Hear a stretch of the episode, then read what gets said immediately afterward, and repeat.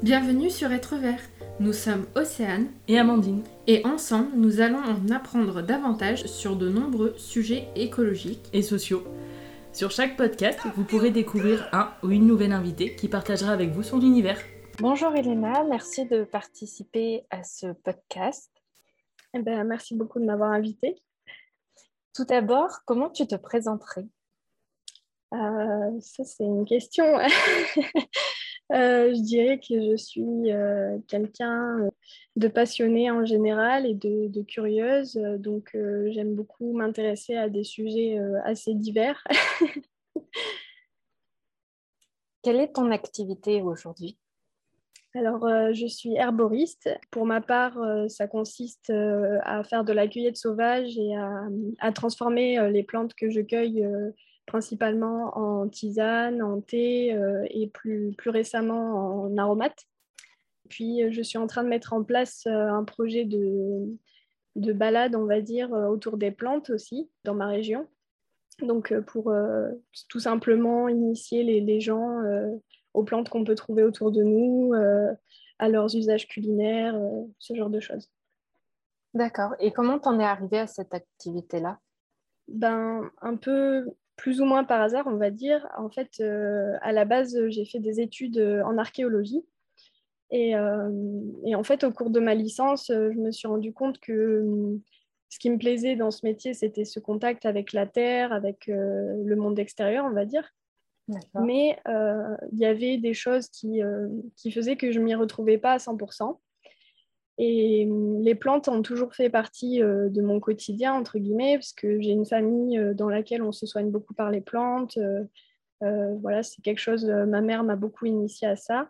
Et, donc, en fait, c'est venu assez naturellement. je me suis dit, tiens, pourquoi pas creuser cette voie-là et, et, donc, j'ai commencé à faire une formation. J'ai vu que ça me plaisait vraiment et je me suis sentie à ma place, entre guillemets. Et euh, donc, euh, voilà, j'ai continué comme ça. D'accord. Et tu, fais cette activité depuis quand? Alors, ça fait plus ou moins deux ans, plus ou moins parce que au cours des deux ans, j'ai eu un, changement de département, donc tout à reconstruire entre guillemets. Enfin voilà. Donc, mais sinon, oui, ça fait en professionnel en tout cas, ça fait deux ans. après, évidemment, j'ai commencé à faire des cueillettes euh, pour euh, personnellement, etc., euh, bien avant. Mais voilà, professionnellement, ça fait deux ans. D'accord. Tu parlais tout à l'heure de se soigner par les plantes. Est-ce que tu peux nous en dire un peu plus? Alors, se soigner par les plantes, c'est assez vaste parce que ça peut être des... Enfin, il y a différentes approches en fait. moi, c'est plutôt une approche, on va dire, naturopathique, dans le sens où je vois plutôt le soin par les plantes d'une manière euh, global, c'est-à-dire comme, euh, comme un équilibre de vie, euh, donc plutôt dans la prévention que dans le, soin pur au moment où il y a une problématique. donc ça va, être, ça va toucher l'alimentation, ça va toucher voilà, le fait de, dès qu'on approche de l'hiver, essayer de renforcer le système immunitaire. voilà, ça va être ce genre de choses. En sachant que moi, j'avoue que je ne suis pas trop on parle beaucoup d'aromathérapie en général quand on parle de se soigner par les plantes. Euh, moi, ce n'est pas forcément la voie que je préfère euh, parce qu'il y a beaucoup de contre-indications. C'est quelque chose euh, dans, c'est un domaine dans lequel il faut être très précis. Et moi, je préfère utiliser des choses accessibles plus facilement à tous. Donc moi, voilà, ça serait plus par les infusions, justement, voilà, ce genre de choses. D'accord. Par exemple, justement, vu qu'on est en hiver, qu'est-ce que tu conseillerais aux personnes qui justement voudraient euh, renforcer leur système immunitaire? Bah, Pour renforcer le système immunitaire, donc, bah, on va avoir forcément euh, dans l'alimentation des plantes qui vont facilement se greffer, c'est-à-dire ne serait-ce qu'en aromate, utiliser du thym, ce genre de choses, c'est très bénéfique pour l'hiver, bien sûr. En infusion, on va avoir une fois encore le thym, mais aussi le romarin, toutes ces plantes qui vont agir sur la sphère euh, ORL. Et après, pour vraiment dynamiser son système immunitaire, on va avoir des plantes très riches en vitamines, euh, comme l'ortie ou encore euh, les cynorhodons, qui sont les, faux fruits de l'églantier, qu'on trouve justement en ce moment et qui sont très très riches en vitamine C. Donc c'est vraiment de bonnes alternatives pour, passer l'hiver sans trop de, de problèmes. D'accord. Et toi, du coup, tu fais de la cueillette sauvage. Euh, peux-tu nous en dire un peu plus? Alors, la cueillette sauvage, donc, euh, ben, ça va être simplement le fait de, travailler avec la nature telle qu'elle est, donc dans les lieux euh, qui ne sont pas touchés par l'homme, ou, peu en tout cas. donc, ça va être beaucoup les bordures de forêt, les bordures de chemin. Bien sûr, il faut toujours faire attention aux lieux dans lesquels on va cueillir à cause des pollutions, à cause de, euh, des, possibles bactéries qui peuvent s'y trouver à cause des animaux ou autres. Donc il faut toujours être vigilant par rapport à ça, mais, euh, c'est vraiment euh, voilà, une activité où on travaille avec le vivant. on n'agit pas, c'est pas nous qui allons cultiver une plante, c'est vraiment on fait avec ce qu'on trouve. Et, et c'est ça que j'aime beaucoup dans la cueillette sauvage, c'est vraiment le fait de, collaborer presque avec la nature et euh, sans intervenir euh, plus que ça et, euh, et, toujours en étant vigilant à elle, c'est-à-dire en, cueillant des, quantités assez raisonnables, voilà, en faisant attention au milieu dans lequel on est. donc, c'est des valeurs qui, qui, sont importantes pour moi. D'accord. J'ai vu sur ton compte Instagram, que je mettrai en lien bien sûr du podcast, les éléments un peu magie verte, euh, druide, etc. Peux-tu nous en dire un peu plus?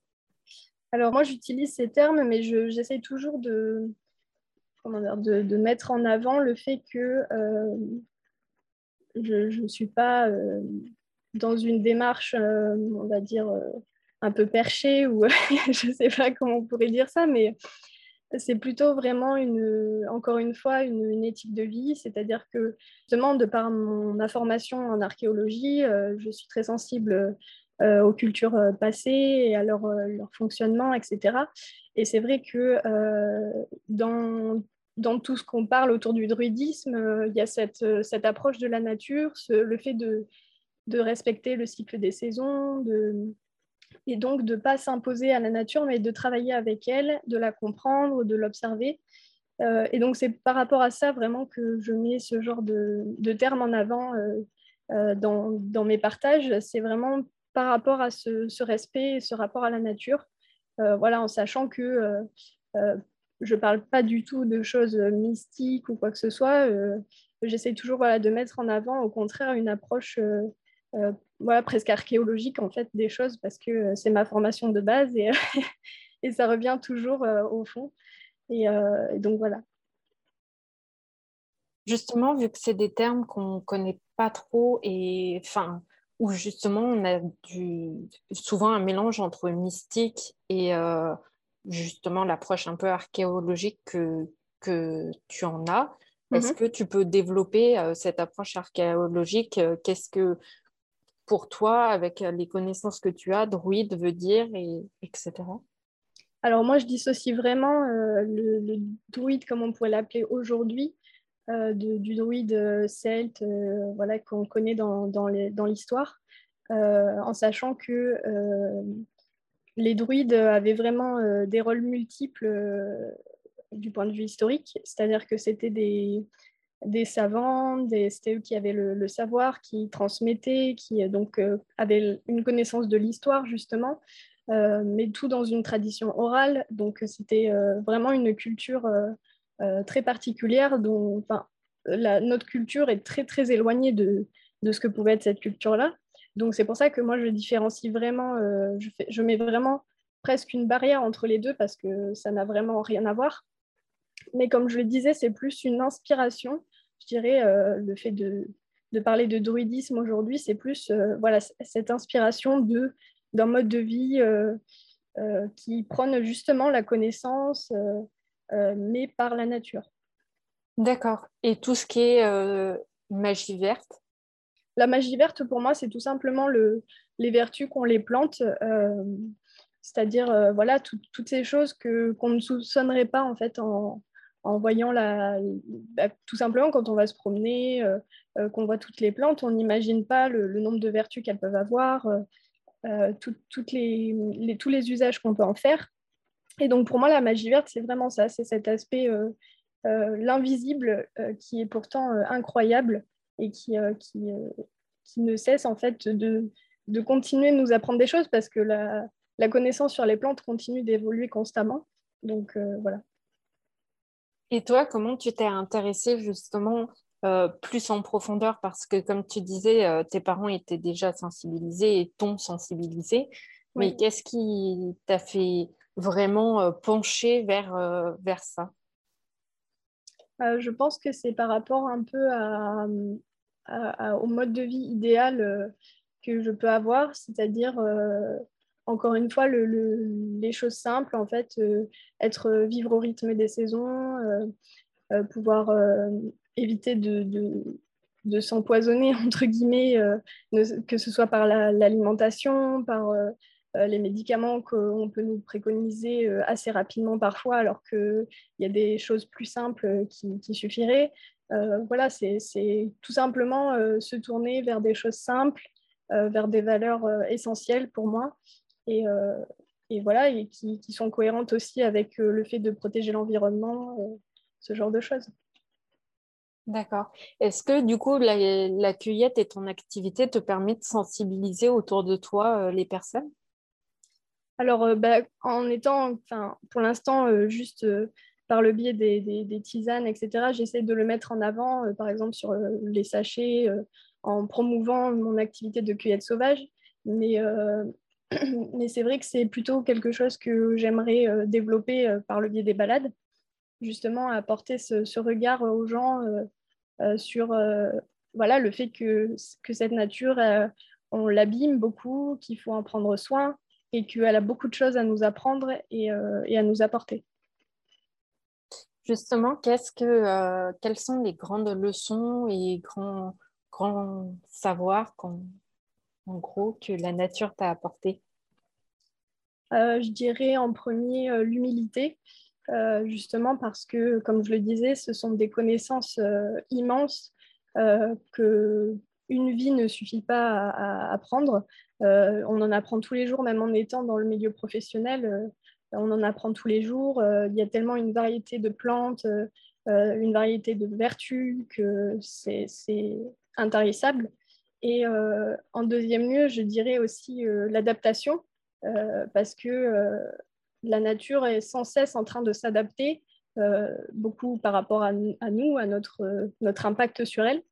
Et euh, elle est capable de prouesse, et euh, je trouve que c'est très inspirant. D'accord. Justement, tu as l'air très sensibilisée sur la protection de la nature, etc. Quels sont les conseils que toi, tu donnerais justement pour protéger la nature?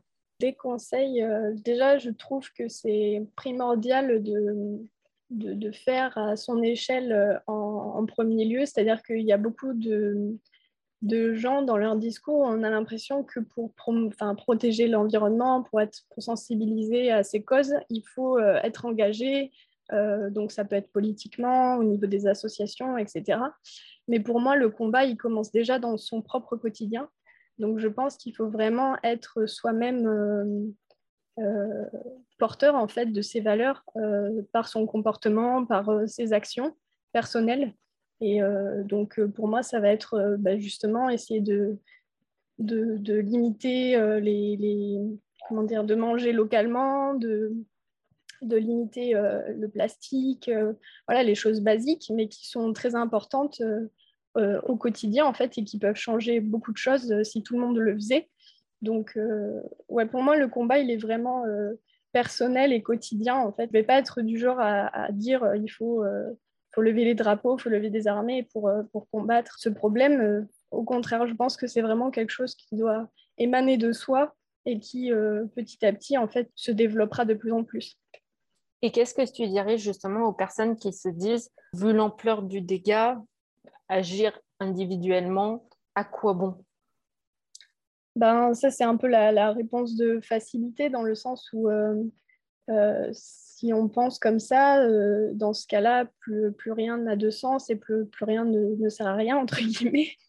C'est-à-dire que si, si soi-même, on, ne reflète pas les valeurs qu'on a envie, si on ne fait pas les choses qui nous semblent justes, personne ne le fera et, et à ce compte-là, plus rien n'a de sens. Ouais. Donc, je pense que c'est comme de respirer, en fait, c'est quelque chose de, d'évident et de, de vital. Donc, c'est, y a même pas la, la, question ne se pose même pas.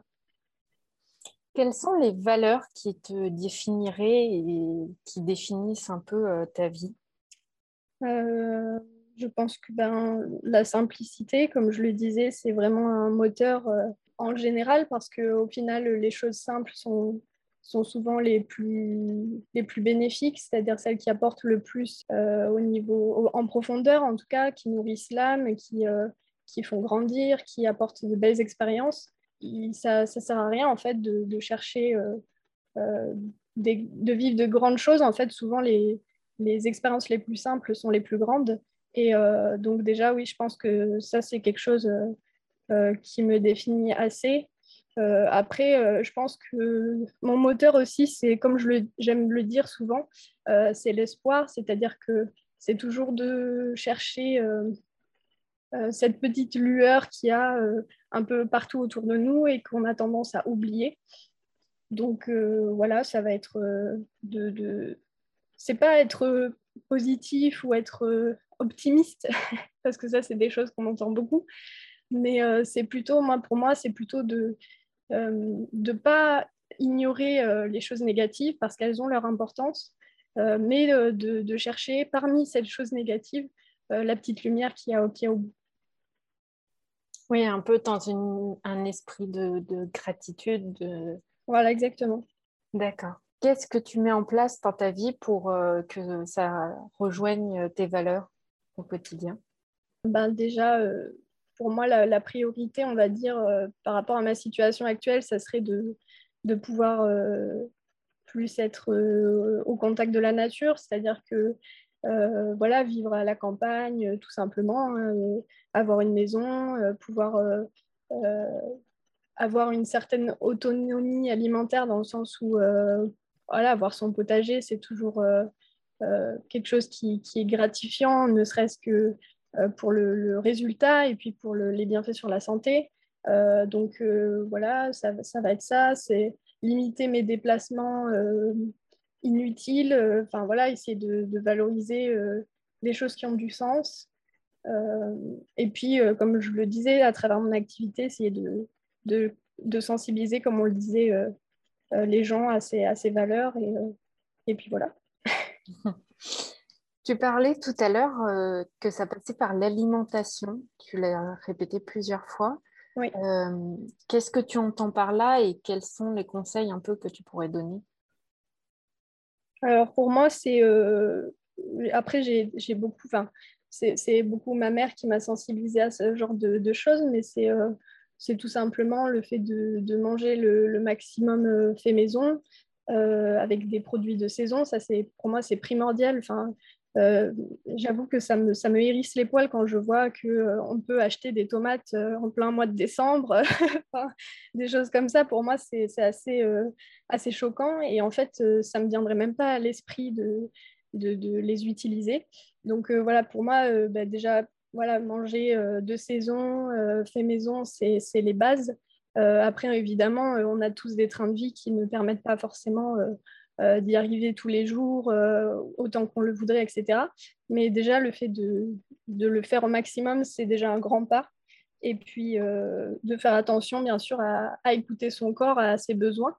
donc, ça va être bah, faire attention à ne pas manger trop gras, trop sucré, mais après, je ne suis pas non plus dans l'optique de la privation parce que je pense que frustrer le corps, ce n'est pas une solution non plus.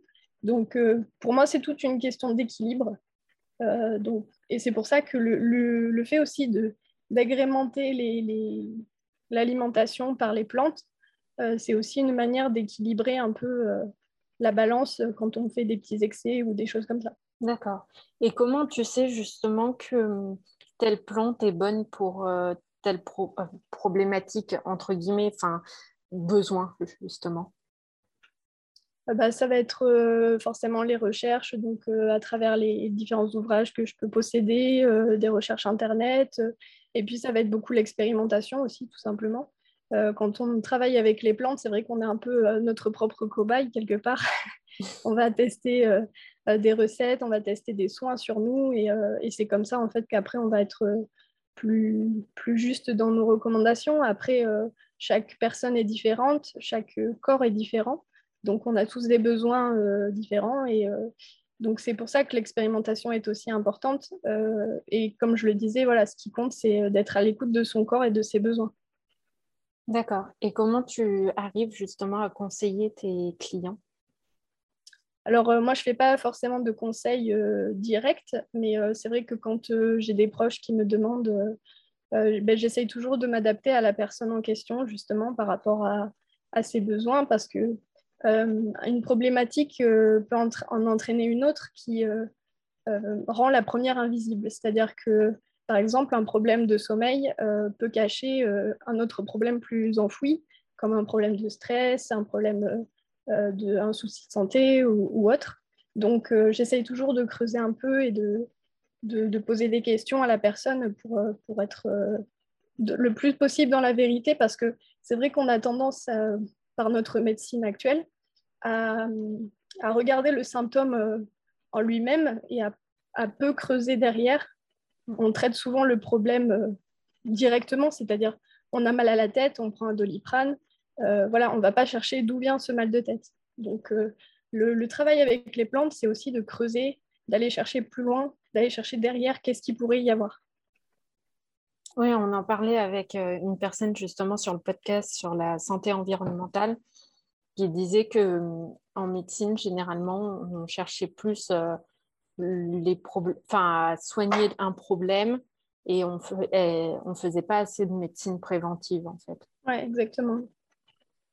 D'accord. Et, euh, et justement, tu parles euh, de problèmes de sommeil euh, et de problèmes de stress. ça me fait penser que du coup, les plantes ont un bénéfice pas forcément que pour des soucis d'ordre physique, oui, bien sûr, les plantes, elles peuvent accompagner sur le plan émotionnel, psychologique. C'est, c'est vraiment des, alliés de, tous les niveaux. après, là encore, on parle d'approches différentes, c'est-à-dire que pour la difficulté du, soin par rapport à des, problèmes émotionnels ou psychologiques, c'est plus de, l'ordre de... Enfin, c'est quelque chose qui, qui, est très variable et qui est assez complexe. Donc, euh, c'est vrai que les plantes, c'est plutôt des soins de, euh, de fond, donc euh, avec une certaine, un besoin de, les prendre pendant un certain temps pour avoir une efficacité. Donc, c'est vrai que sur les problèmes émotionnels, c'est peut-être plus compliqué parce que comme c'est des problématiques qui peuvent varier, par exemple, on peut, dans le cadre d'une dépression, par exemple, l'état est très variable en fait. On va avoir des moments de, bien-être et d'autres de, de, grands troubles. Donc les plantes euh, vont avoir une action un peu limitée, entre guillemets, bien que ce soit quand même des, bonnes aides et qu'il ne faut pas s'en priver euh, dans ces moments-là. Euh, après, on a aussi d'autres types d'approches avec, par exemple, les fleurs de bac, qui, elles, sont vraiment spécialisées, on va dire, dans la gestion des émotions grâce à la loi des signatures après, euh, voilà, c'est comme dans beaucoup de domaines autour des plantes. Euh, euh, il y en a qui croient, il y en a qui ne croient pas. c'est des, sujets plus sensibles, entre guillemets. Ce n'est pas toujours évident d'en parler, par exemple, à son médecin quand on a envie de, tester ce genre de méthode. Il y a beaucoup de médecins qui sont très fermés, tout simplement parce qu'il n'y a pas d'études scientifiques qui approuvent forcément les, leurs effets, bien qu'il y a beaucoup de, personnes qui témoignent voilà, de, de leurs bienfaits. Mais euh, donc, ça reste des approches euh, plus complexes, mais euh, c'est sûr que ça peut apporter un, bon soutien aussi. D'accord. Et les fleurs de bac, tu peux nous en parler un tout petit peu plus Alors, les fleurs de bac, c'est des, des, plantes qui sont diluées, enfin, fortement diluées dans des solutions souvent à base d'alcool. donc, ça, ça, suit les, les, les, préceptes, on va dire, du docteur Bach. Euh, qui, euh, qui, a mis ça en place, euh, comme je le disais, avec la loi des signatures, c'est-à-dire que c'est le fait de attribuer une vertu à une plante par rapport à, par, exemple, son, son, aspect visuel. C'est-à-dire, si une plante ressemble à tel, je dis n'importe quoi, mais à tel animal, on va dire, voilà, cette plante, elle va soigner cet animal. C'est ce principe-là de dire, d'assimiler en fait une, une, caractéristique de la plante à, au bien-être qu'elle peut apporter. D'accord. Et toi, c'est quelque chose que tu mets en pratique dans ta vie quotidienne? Les fleurs de bac, j'ai pu y avoir recours, effectivement.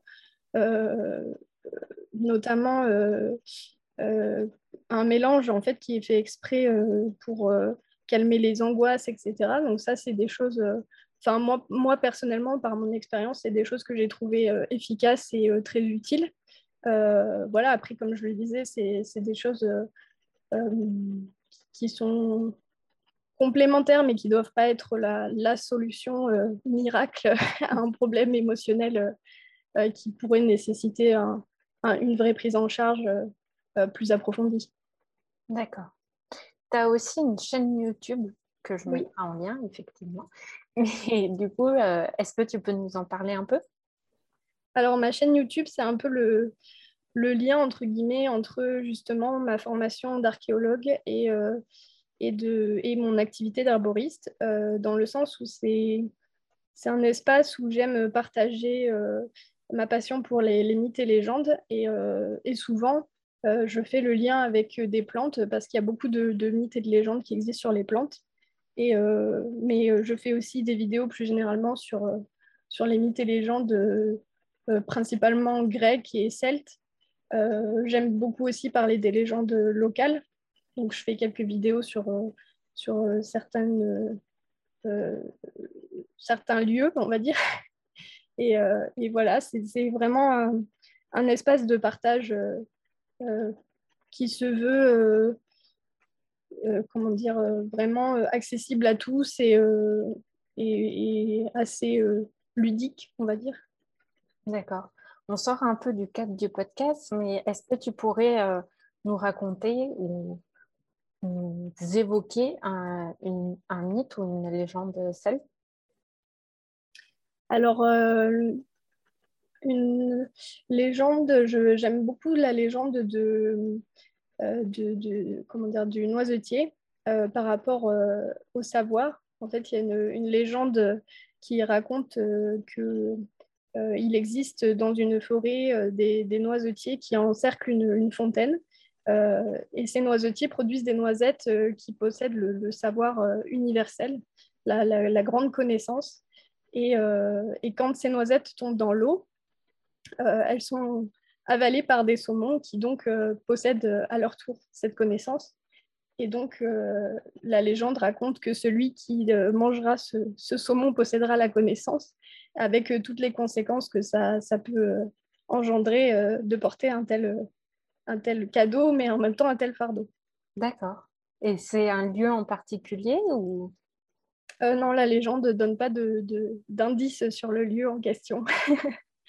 D'accord, donc c'est toutes des légendes que l'on peut retrouver euh, sur ta chaîne. Oui. Génial. Est-ce que tu as euh, des documents, des livres, des films que tu conseillerais aux auditeurs? Alors, euh, pour ce qui est des plantes, je conseillerais en termes de, de, recherche Internet, on va dire, je peux que conseiller le site et la chaîne YouTube de Altea Provence euh, de, Christophe, euh, qui, est, qui est une véritable mine d'or euh, quand on s'intéresse aux plantes, parce qu'il est extrêmement précis, il est extrêmement minutieux dans ses, dans ses articles. donc voilà, c'est vraiment quand on, cherche à en savoir plus sur des plantes ou sur comment traiter tel trouble, pour moi, c'est vraiment une grande référence dans le milieu. Euh, après, dans les livres, euh, pour moi, c'est important de, ne pas se focaliser sur un ouvrage.